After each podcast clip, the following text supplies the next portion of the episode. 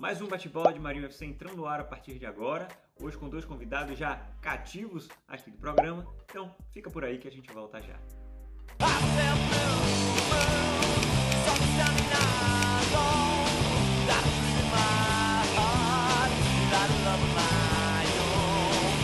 Agora sim, estamos entrando no ar e hoje com o primeiro de muitos episódios produzidos pelo Marinho FC em conjunto com a The Citizens Brasil. Essa é a novidade do episódio de hoje. Esse episódio ele vai estar no ar aqui no canal Marinho FC, vocês já conhecem, né? No YouTube, no Instagram, no Spotify, enfim, todos os canais. Assim como nas plataformas de rádio digital, onde a The Citizens Brasil está presente. Leão depois pode falar um pouco mais aí de onde que é. Mas acredito que em basicamente todas, né, Leon? SoundCloud, Apple Podcast, Google Podcast, Spotify e por aí vai.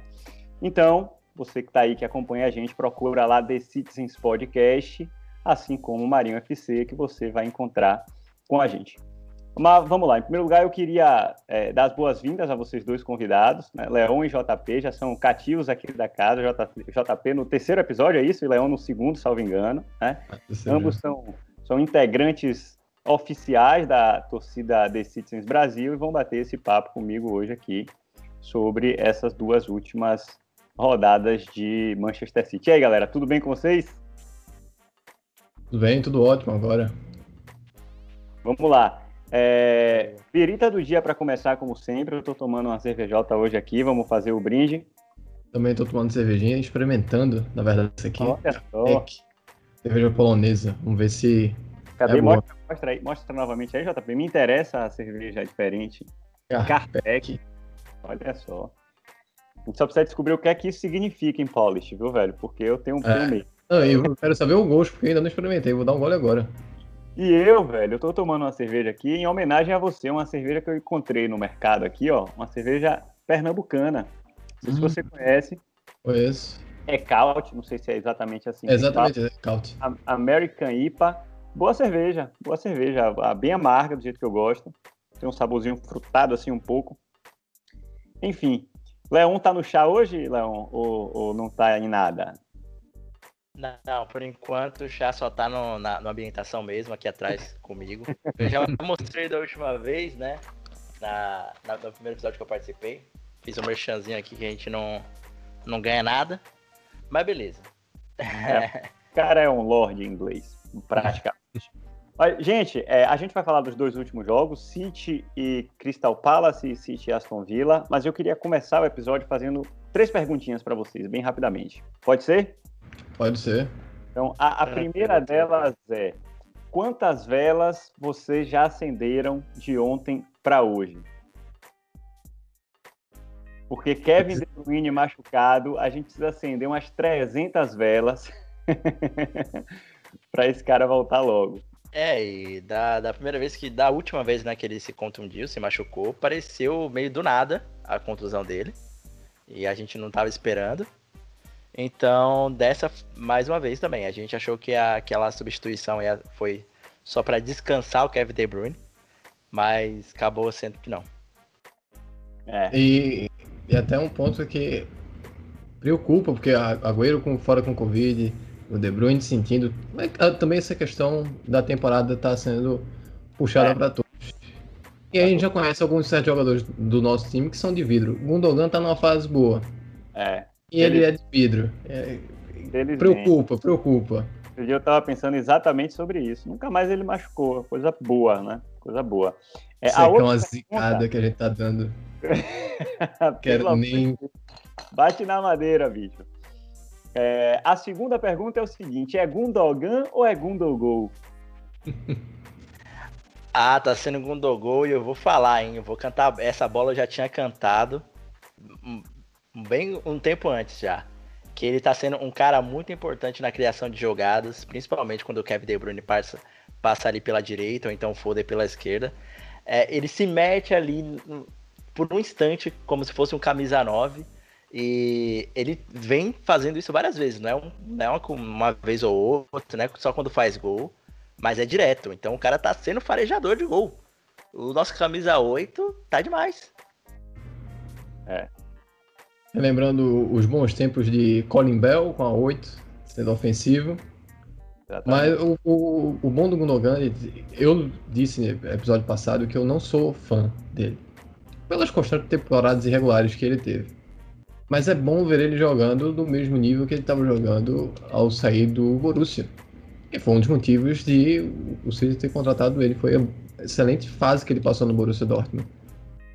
Então, pra gente, como torcedor do City, pro time, é importantíssimo o jogador do nível do Gundogan tá passando uma fase excelente como essa.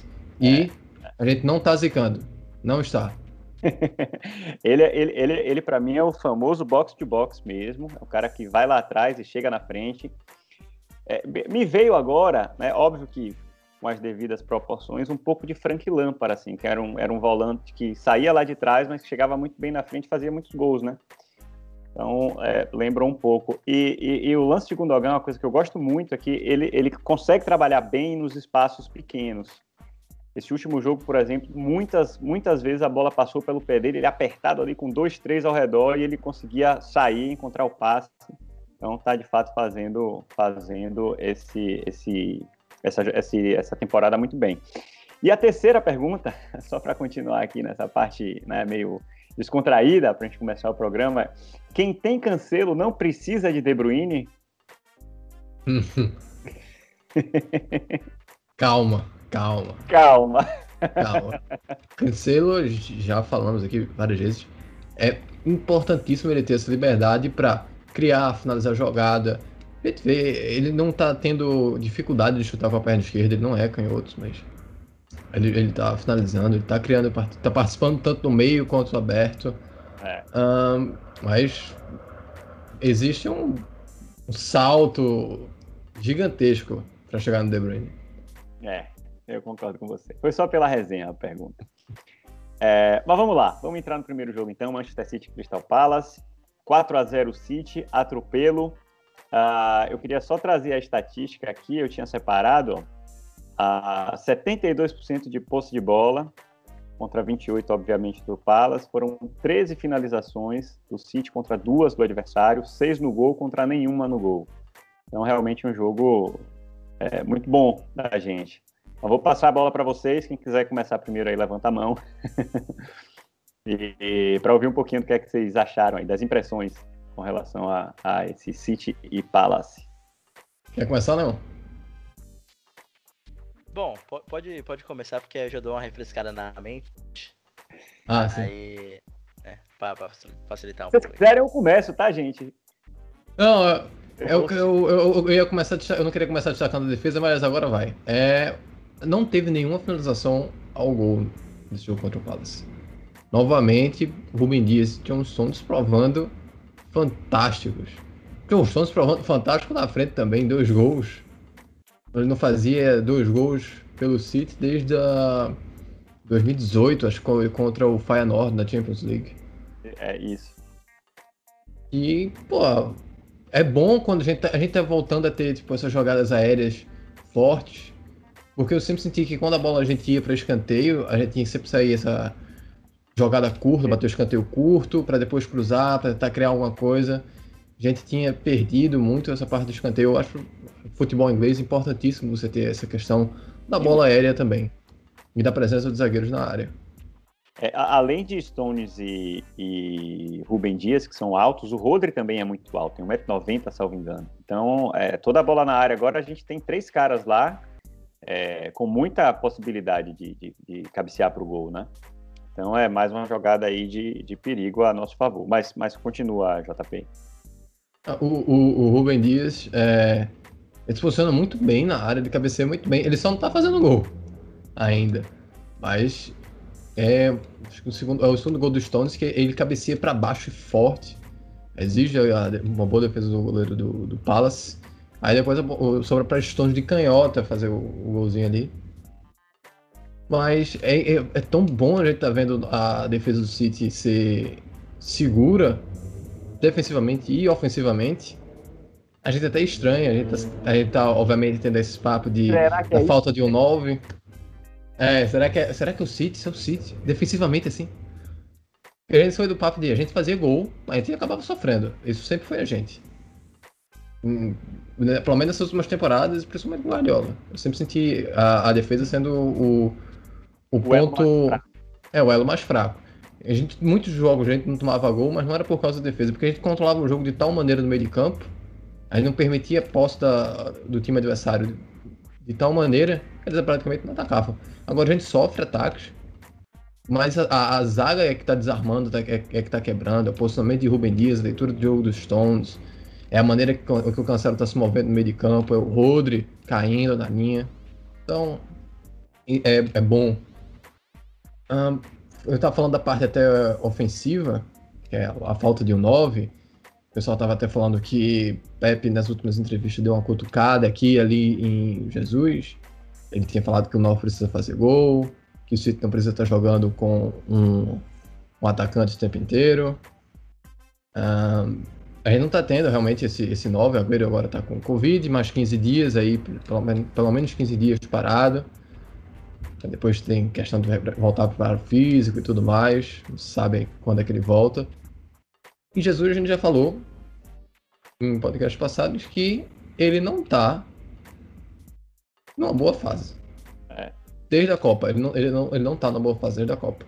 Ele está sentindo, ele sentiu as críticas da Copa do Mundo e isso acaba prejudicando ele no, no City. Por mais que no jogo contra o Real Madrid ele foi importantíssimo, foi uma das melhores partidas dele com a camisa do City. Mas ele não tava de novo muitas vezes. Muitas vezes viu ele roubando bola lá de Mendy na lateral. Porque é aquele ponto que a gente fala que ele não tá jogando mais como 9, ele tá jogando aberto. Ele não jogou como 9 aqueles jogos contra o Real Madrid. Ah. Me lembro bem, ele jogou aberto. Mas ele tava lá na área pra, pra fazer o gol de cabeça no jogo de ida. Uh, expulsão do Ramos. Aproveitar a falha do, do Varane no jogo da volta. Sim, sim, sim. Perfeito. Foram bons jogos. Mas, foram bons jogos dele, mas ele não pode estar tá dependendo de um time estar tá taticamente armado para ele se existem outros jogadores que façam essa posição naturalmente. E ele foi contratado para ser o que ele veste, uma camisa 9. É. Para mim, resumidamente, a gente já bateu nisso aqui em outros episódios, mas enfim, né, entrando no assunto, vamos falar. Ele precisa fazer gol, velho. Acabou, ele precisa fazer gol. Né? Não interessa se ele vai jogar aberto, se ele vai jogar de 9, se ele. Ele precisa fazer gol. Porque Foden entra, faz gol, é, Sterling faz gol, é, Mares entra, volta, tá, tá, numa fase ruim também, mas volta e meia faz um gol, Gundogan fazendo gol, Stones fazendo gol e Gabriel Jesus não faz gol, velho. Então, assim, é, ele precisa começar a fazer gol porque, não sei, eu, eu tenho, eu, eu, é um dos jogadores que, a gente já falou disso aqui, que eu desconfio, assim, né, se realmente está no nível que a gente precisa. Mas vamos lá, vamos dar um voto de credibilidade. Ele, ele é, de fato é um cara muito esforçado, né, voluntarioso e tudo mais. Acho que ele faz um papel importante. Pepe já destacou isso muitas vezes. Ele, ele faz o papel que nenhum nove faz, né? É o papel de volante. Mas ele precisa fazer gol. Para mim, ele precisa voltar a fazer gol urgentemente, né, para espantar essa má fase aí e mostrar que ofensivamente ele é uma peça de valor, né, para o grupo. Mas enfim, você quer falar algo, Leon? Você tá caladinho aí? Bom, é, o JP enfatizou aí o caso da defesa, né? E a gente pode até lembrar que, primeiramente, o forte do, do Pep Guardiola nunca foi, né? A, a treinar a defesa. É, teve até um boato, não sei se foi realmente um boato um tempo atrás, que ele não treina o tackle, né? Não treina dividida, não, não treina alguns fundamentos de defesa. E realmente o jogo dele é, se evidencia muito no ataque. Né? E outra coisa para se lembrar que Rubem Dias não era a primeira opção né, para ser para contratação. A nossa primeira opção é o Colibali. E o Rubem Dias estava até na, ali para a quarta opção de ser contratado. Então ele chegou a torcida sem muita expectativa né, em cima dele. É, e agora tá sendo a referência de, de zagueiro nosso. A gente até esqueceu que contratou o Ake. Quem tá ouvindo aí ou assistindo o canal, às vezes até esqueceu que tem o Ake ali de camisa 6 no, no banco ali, e, e, no elenco. Mas a gente tá, tá começando a se deparar com, com essa defesa, que é muito a referência, uma defesa referência, é, representando muito o que é o potencial que o City pode ter. E não era nem cotada para ser titular no começo do campeonato, né? Não sei se o pessoal lembra, mas é, até mesmo da temporada passada para agora, era para ser Laporte e Ake, né? o, o, o que se imaginava de ser uma defesa titular. Agora é um Stones que era desacreditado por muitos, sólido pra caramba, é, salvo aqui o trocadilho. E o Rubem Dias, que era a quarta opção de contratação, e agora tá deslanchando. Eu mandei até no Twitter ali do, a, a, a uma carta ali de Magic e o cara os, a, é como se fosse um, um, uma carta que nega tudo ali, que, que anula qualquer tipo de ataque, mete Rubem Dias e Stones. É impressionante. Os números do Stones nessa temporada tá incrível demais. É, como a gente ressaltou aqui, zero chutes a gol do Palace. É, é, anulou completamente o ataque do Palace. O Palace não, estava sabendo como atacar esse jogo, né? É, mas o, o, destaque ofensivo que eu vou dar para o City, eu vou dar na, na próximo assunto. Porque é uma, uma outra coisa que me incomoda, mas também faz, faz parte, né? Que é a questão dos chutes a gol. Ah. É... Então é, é, é, isso. O ataque jogou, né? O time, os 4 a 0 refletiu como foi o jogo, né? Como foi esperado. Muita a gente dominando ali o ataque e os quatro gols foram, foram consequência. E também, como o JP falou, é, gols de, de bola alçada para a área. O City nunca foi forte nisso, é, salvo os tempos de Zeco, né? Que tinha ali o porte físico para fazer aquilo. Mas na era Pep Guardiola, isso era raro acontecer. A gente não tinha nem referência. Até hoje, né? A gente não tem uma referência na área ali para uma jogada de cruzamento e tal. Mas hoje temos defensores, né, de porte físico para poder cabecear. E até mesmo o Rodri, né, como a gente comentou. Então, esse para esse jogo, esses foram meus comentários. Massa. Você quer falar algo mais, JP? Eu tenho alguns pontos aqui que eu queria colocar e, enfim. Não, só destacar os belos gols do, do Gundogan e do, do Sterling. É. É, o Sterling foram, foi uma bela falta. Ele gosta de fazer o gol difícil, aparentemente, ele não gosta de fazer o gol fácil. nunca. Ele nunca toma a decisão certa nas jogadas fáceis. Pois é, rapaz. Não, é, Sterling vê um contra um, ele pensa em 25 maneiras de driblar, não executa nenhum e perde a bola. Isso, dá, isso que dá um, uma dor. É, Parece que ele tá, é, eu sinto às vezes que o Sterling gosta de regredir o que ele era antes, quando chegou no City. É, pega a bola e tem, se atrapalha com ela de inúmeras maneiras possíveis, maneiras que você nunca pensou que alguém pudesse trabalhar com a bola e perder a chance do gol. Tá e esse é um do, esse é um dos pontos que a gente acaba falhando ofensivamente. A gente tá tendo muito número de finalização e, e pouco, poucas certas. É, são coisas assim, a gente tá perdendo chances de ataque, chances de ataque, chances de ataque. Faltam nove? Provavelmente. É, é, é Sterling é um, é um é, eu não sei, é, é um pior melhor ponta direita do mundo. É uma coisa assim, é, é esquisito. É, não é o cara, não é um craque, não dá para dizer isso, passa longe, mas é um cara que produz muito, que faz um furdunço danado e que ele tenta 10 vezes e uma ele acaba conseguindo dar certo, né? Uh, mas enfim, o que é que eu destaquei para esse jogo aqui? É, primeiro, né, quando o, o, saiu a escalação do Palace, né, para mim foi uma, a grata surpresa foi Zaha não jogar. Né? A primeira coisa que eu pensei foi a gente não pode perder pontos para um Palace que não tem Zaha, porque a gente até falou disso, JP, no episódio anterior, que é o, era, era, o cara realmente perigoso né, do time adversário. Então, quando eles vieram sem Zaha, tirou um peso danado das minhas costas. Uma outra coisa que eu observei, e a gente já comentou aqui também, é que essa, essa, essa questão de Pepe tentar fazer com que o time jogue do mesmo jeito, independente é, de ter peças diferentes. O City começou o jogo com Walker e Zinchenko, e o papel que Cancelo vinha fazendo é, nos jogos anteriores, né, de correr para dentro, é, o Zinchenko estava fazendo, enquanto o Walker estava em campo. O Walker fazia a linha de três com Rubem Dias e Stones e o, o, Zinchenko vinha para meia, né?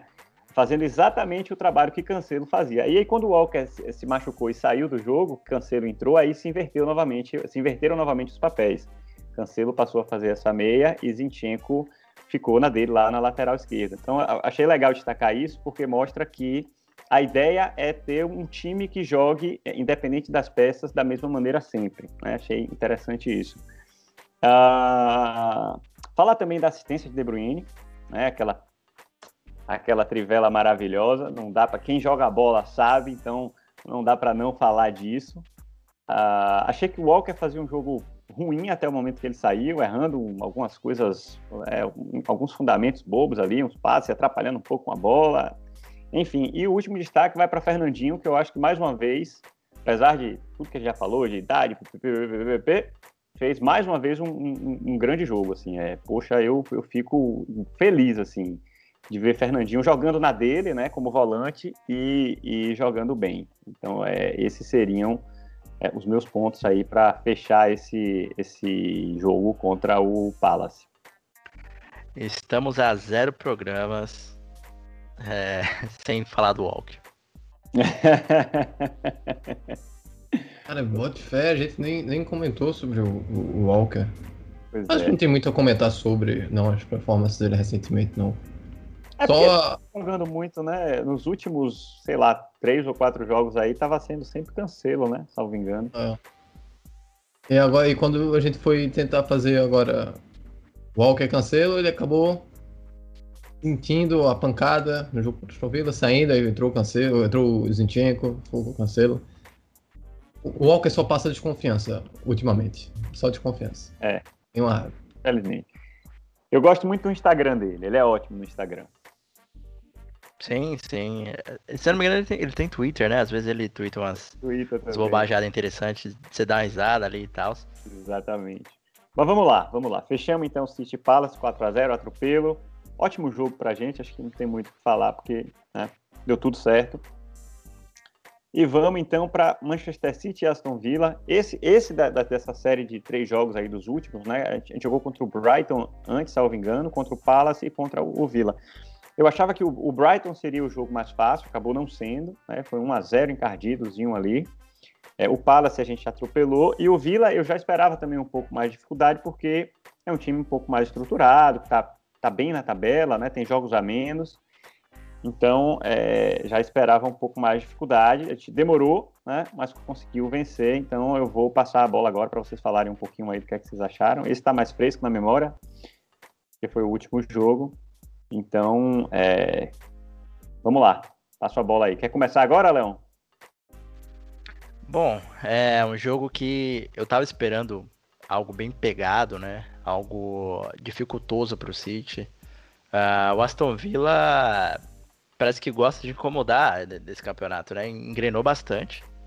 Eu até menciono um podcast que eu participei, né? O We Are Premier League. Então um abraço aí pro Tony. É, que no começo do campeonato, nos primeiros oito jogos, era um time. É, é, o, o, City era desacreditado para estar na ponta da tabela, né? Era um City que ninguém tava botando fé em, em que seria é, candidato ao título, né? Concorresse ao título. Eu mesmo disse que a gente brigaria para estar entre os quatro, mas conseguindo ali ficar com, com a bela tranquilidade. Pepe. Mas para surpresa de todos ali, para surpresa de todos ali, estamos já na liderança matemática, né? Eu, eu vou intitular dessa maneira: liderança matemática. Estamos nessa, nessa situação. É... E muitos do podcast lá diria que o City nem para Champions League iria. E, se pe... e quando pegasse o jogo atrasado do Villa, ia passar mal. Eu fui para esse jogo com essa, com essa, com essa percepção. Falei, pô, é, se, eu, se eu sair aqui com 1x0, vou estar tá suavão né? Mas um, um 2 a 0 é, tranquil, é, tranquilizador, diria. Com o primeiro gol que é bem duvidoso, assim. É, eu entendo a interpretação do juiz sem, sem clubismo, mas eu, é, eu entendo é, a interpretação até do VAR. O VAR também analisou o lance e, e deu como uma jogada legal. É, mas o ponto que eu queria aqui ressaltar, que me incomoda, mas eu, como eu disse, é, tá sendo bem corriqueiro, comum, são as 28 finalizações. O time que mais finaliza e, consequentemente, o que mais perde gol. É o time do City. 28 finalizações ao todo, né? E 9 no alvo. É, é um, foi um jogo um pouco angustiante, já que o, que o gols, os, dois, os dois gols saem depois quase dos 80 minutos de jogo. Então foi bem angustiante ver o City atacando e não resultando em gol. É, mérito também pro Martinez, que não à toa É, é já no começo do, da temporada estava se destacando tal, um puta goleiro. Mas estava angustiante demais o primeiro tempo, o decorrer do segundo. O, no segundo tempo, o Vila começou a gostar de jogar, de jogar aquela partida, então é, parece que as previsões da, daquele episódio que eu participei se concretizando. Mas o City jogou como City e o resultado para mim foi foi justo, apesar do gol duvidoso. Né? A gente pode até explicar aqui pro, pro ouvinte e pro espectador. Mas. E falando também de Bernardo Silva, que é um cara que tá sumido. É, é, é o famoso mestre, mestre dos magos. Às vezes ele aparece, como apareceu nessa última partida, com belíssimo gol que ele tinha que acertar aquele chute, né? E o gol de pênalti do Gundogan foi aquela foi, foi aquele gol camarada que o pessoal chega e fala, cara, faz esse gol aí pra você virar artilheiro do, do, da equipe. Assim como deram, deram um pênalti do, jogo contra o Brighton pro Sterling. Que eu, eu tava sentindo a galera ali é, é, tentando dar uma moral pro Sterling na hora de bater o pênalti. No jogo contra o, o, o Palace dando uma bola para ele, pra ele bater falta. Então, nesse, nesse quesito, eu tô vendo que é um time parceiro, tá sendo um time parceiro. Isso é, isso é bom pra química, né? Do, do elenco. Então, e também não. É, não preciso é, falar mais da defesa, né? Só que eu vou ressaltar um carrinho que tá. Um, um lance que tá né, sendo bem comentado. Aquele carrinho do, do Rubem Dias, que quase resultou no gol contra, mas é, eu acredito na capacidade do nosso zagueiro.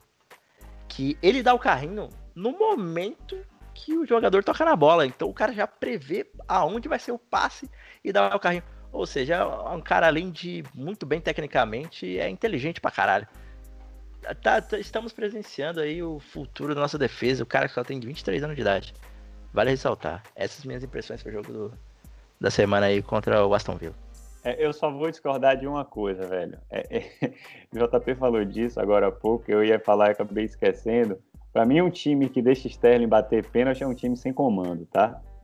Nem pênalti nem falta. Pelo amor, quando ele pegou a bola para bater a falta, ele vai tira esse cara daí. Eu comentei no grupo aqui que eu participo, que é isso, não sei o quê. Aí o cara foi lá e meteu o gol, né? Acontece, mas é como o JP falou, vai acontecer uma vez e não sei quantas, né? Mas enfim, deixa eu passar a bola agora para JP falar das impressões dele e depois eu volto aqui. Cara, vamos lá. Foi um jogo que eu já imaginava que seria difícil. Mas foi muito mais difícil do que eu pensava, pela postura defensiva do, do Aston Villa. O Aston Villa foi num 4-2-3-1, mas sem a bola, foi boa parte do, do tempo. Eram cinco atrás, se não me engano, o Douglas Luiz, que a gente pode ter a opção de recompra e pode ser o substituto do Fernandinho.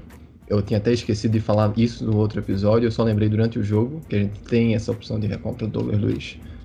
Era ele que fazia mais um número na zaga. E chegou em lances que tivemos, eles tiveram sete jogadores, uma linha de sete jogadores dentro da área deles. É extremamente complicado entrar na área, fazer o jogo que o City gosta de fazer, com sete jogadores dentro da área. Essa é uma das coisas que eu ia falar, velho. Você se antecipou e disse. Em alguns momentos eles tinham. Eu não, não contei, mas eles tinham muitos jogadores dentro da área. Impressionante. Não, eu passava feito louco. Toda vez que o City atacava, eu começava a contar quantas pessoas tinham dentro da área para ver. E era, e, era, e era uma linha, era uma linha mesmo, todo mundo junto, uma linha de sete jogadores às vezes. A aplicação tática defensiva fantástica. E eu não posso reclamar, o, o time não quer perder. Eu acho que o jogo do City é complicado. Nesse jogo eu até entendo o número de finalizações altas e erradas, porque você eventualmente vai começar a arriscar mais, e você percebe que você não está conseguindo é, perfurar a zaga. Aí a gente bateu até várias vezes, tem um chute na trave do Cancelo, que foi excelente. Foi boas defesas do Martinez. É, Martinez não atua, o pessoal tá colocando já ele num, num Team of the Season, já assim, já, já que estamos no meio da temporada.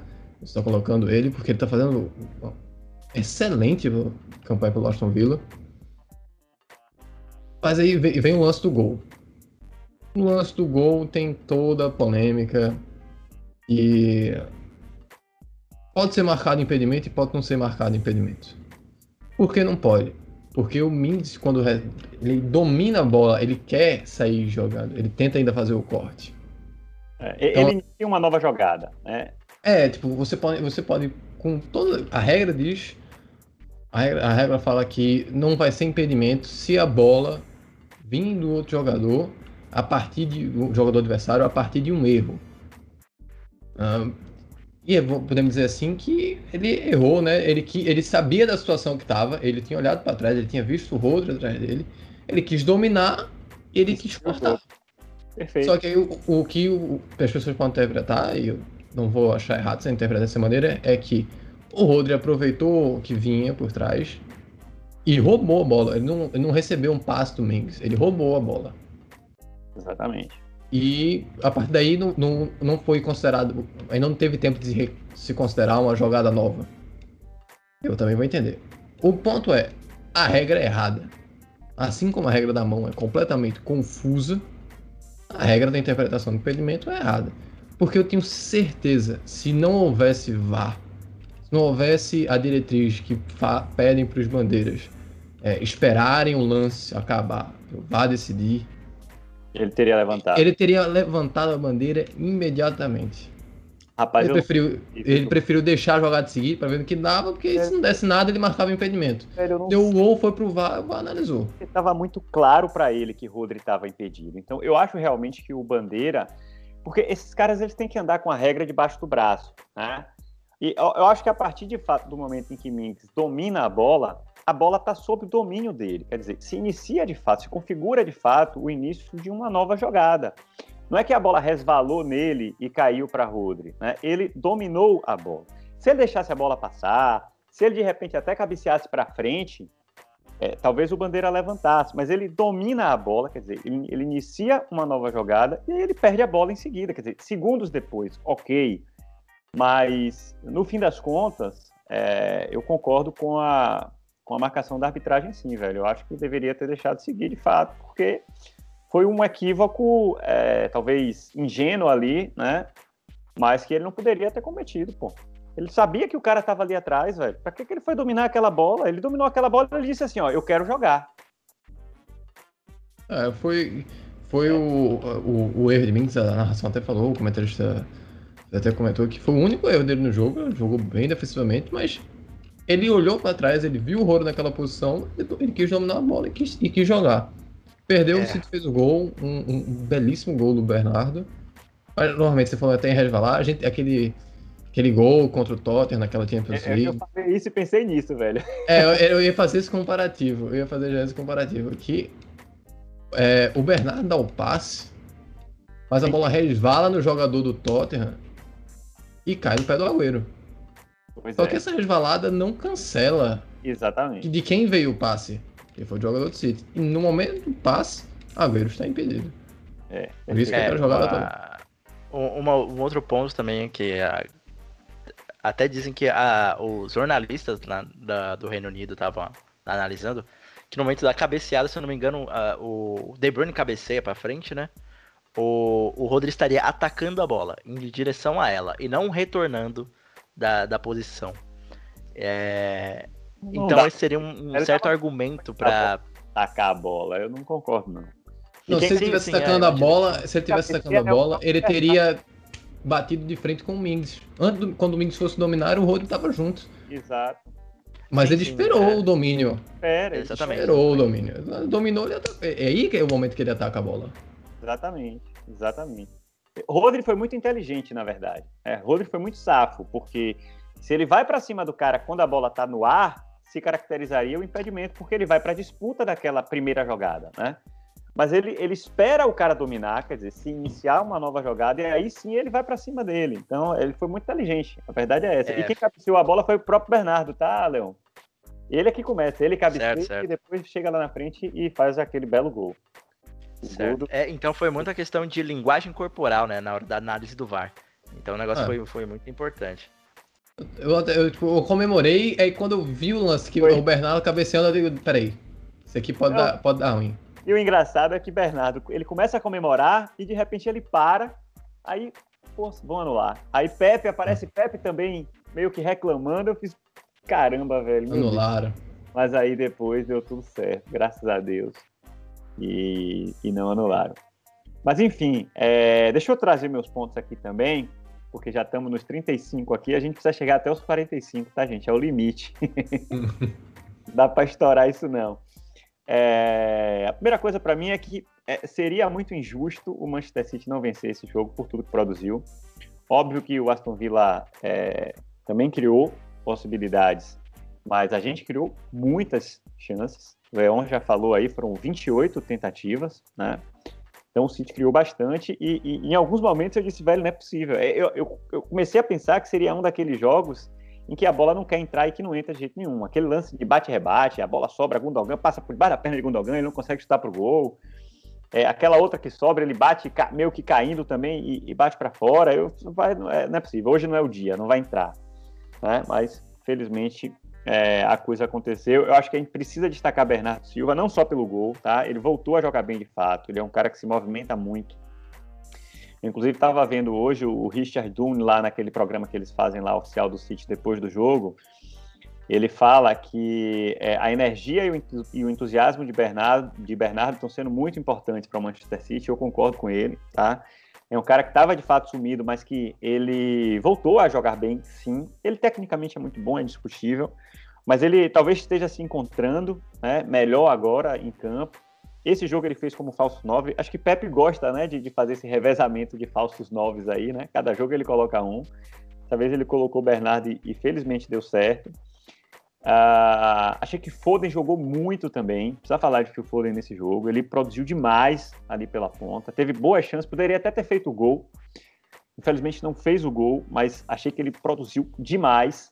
Assim, é muita, muita segurança, muita confiança. Eu era um dos caras que desconfiava de Phil Foden, não do talento dele, né?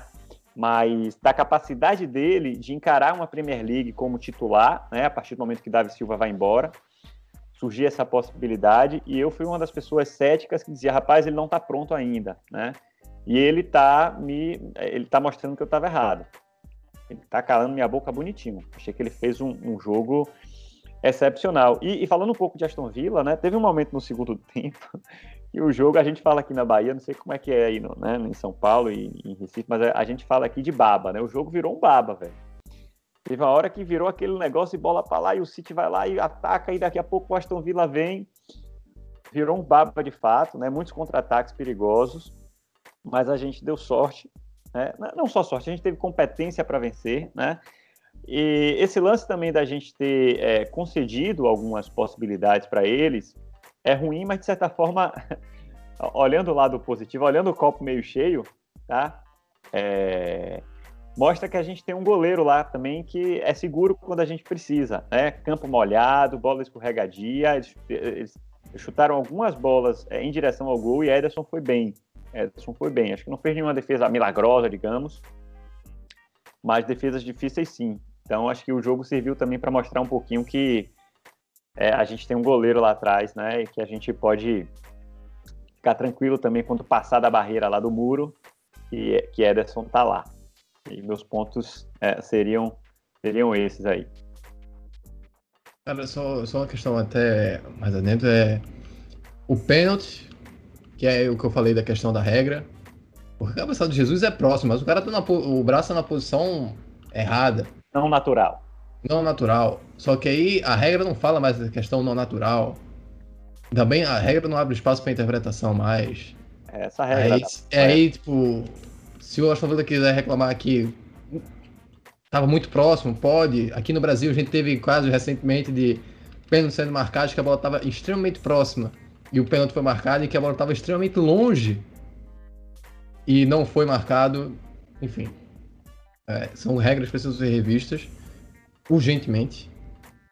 Eu, eu sempre falo que a gente não pode deixar um bocado de senhor de 60 anos de idade da Suíça ficar fazendo regra complica a situação um pouco às vezes. Eu acho que não é, não é uma coisa é uma coisa que, que persiste não só no futebol, mas é outro assunto. Não, mas é, no futebol é porque vai mudando a regra, vai mudando a situação e cara, cara na Suíça tá escrevendo regra, aí muda a interpretação, é complicado. Outro ponto que eu queria fazer, eu até o Foden, eu tinha conversado com.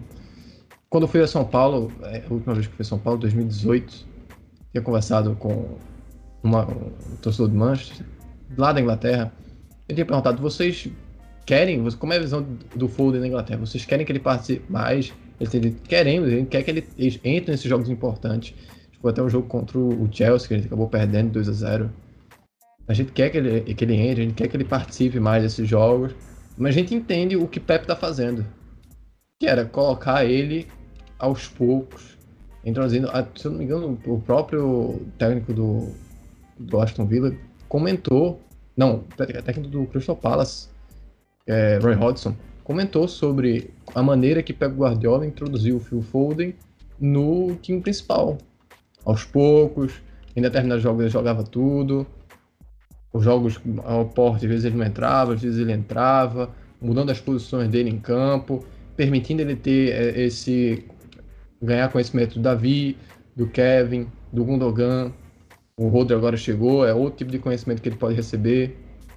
Então, e agora a gente tá vendo é, isso se tornar, Foden se tornar uma realidade no City, totalmente uma realidade no City. Jogando como meia, jogando como ponta, aberto, na esquerda ou na direita, se bem que eu tô jogando mais na esquerda agora, e criando e participando e driblando mais. Então, tá sendo excelente ver o Foden dessa maneira.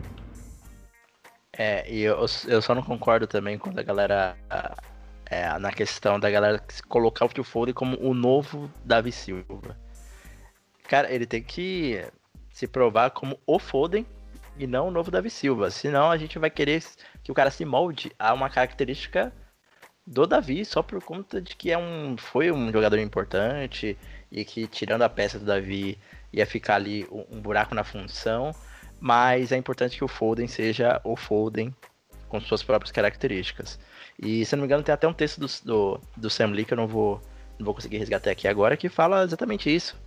É, Foden, Gundogan, Bernardo, não se, não se pode se esperar um retrato fiel do, do que a gente tinha, né?